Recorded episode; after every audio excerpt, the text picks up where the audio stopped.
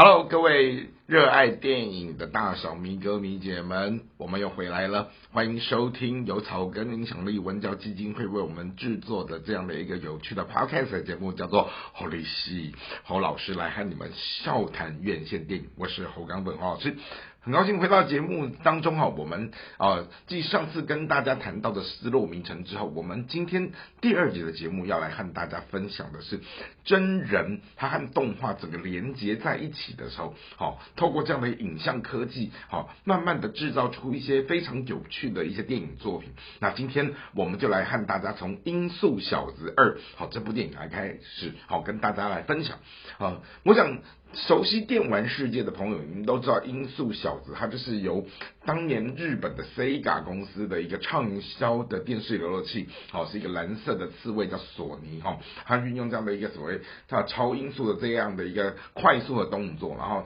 在整个游戏的过程当中有一种宝物叫金环，好，然后它怎么样去在这样的一个游戏的世界当中去打败好剧中的这样的一个对。敌敌人对手叫做弹头博士。那后来呢，我们就发现到说，呃，二 D 版的游戏在一九九一年哦，整个热销，然后慢慢的一直进化进化到三 D 版，然后进入到了整个美国的整个好莱坞世界的大荧幕的哈这样的一个商业的电影当中。那二零二零年哈，派拉蒙电影公司哈，他们首度的将这样的一个音速小子索尼的版权哈，用这样的一个呃。好好莱坞的这种大荧幕去呈现出来，因此呢，好这一部电影它也相当快速的拿到了很好的票房成绩。好，那乘胜追击的，我们就发现到说，哦，二零二二年的四月，好，同样的，它又在我们现在的院线片出现的时候，好，它结合了第一集的故事，哈的尾巴，然后我们看到的是更多我们熟悉的这些电玩的角色，好，他们一个一个出现了，好，然后经由。呃，整个大荧幕的故事的改编，好，我们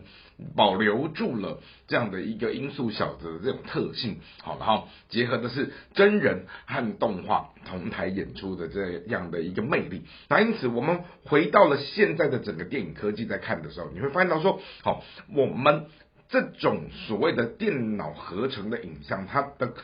这种逼真度是越来越厉害的。那我想，这个东西它一定跟所谓的电视游乐器，哈，这种。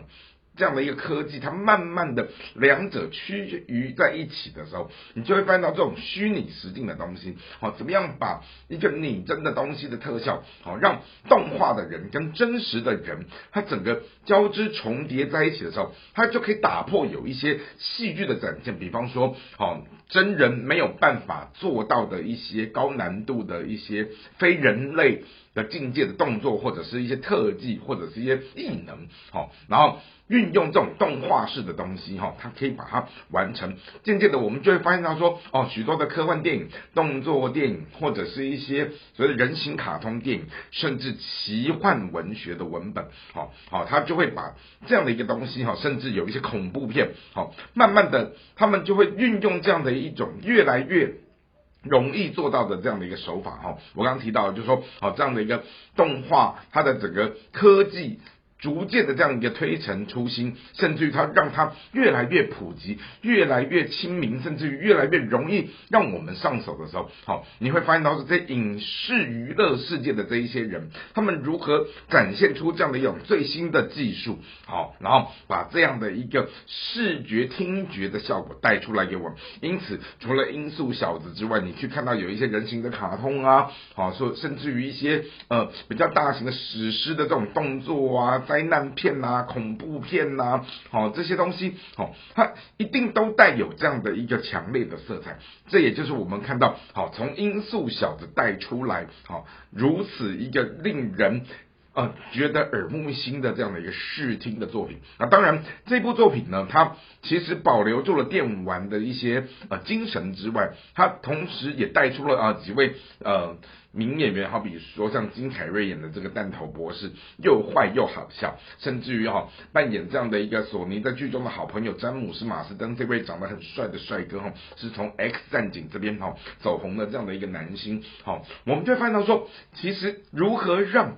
动画的这一些虚拟的人物跟所谓的我们看到的这种大荧幕世界，这些真实的人渐渐的同台在一起，好，展现出这样的一个虚实共构的一个戏剧的文本，就是一个非常有趣的东西。那我也希望说，大家有机会走进戏院来去看看到底。大荧幕的音速小子和我们所在看的这一些所谓的 Sega 的游戏的故事，甚至于卡通有什么地方相同，甚至于有什么地方不同？那也欢迎大家继续锁定我们这个有趣的 Podcast 节目，叫做侯立戏侯老师和大家一起来分享最新的院线电影。我们下次再见喽！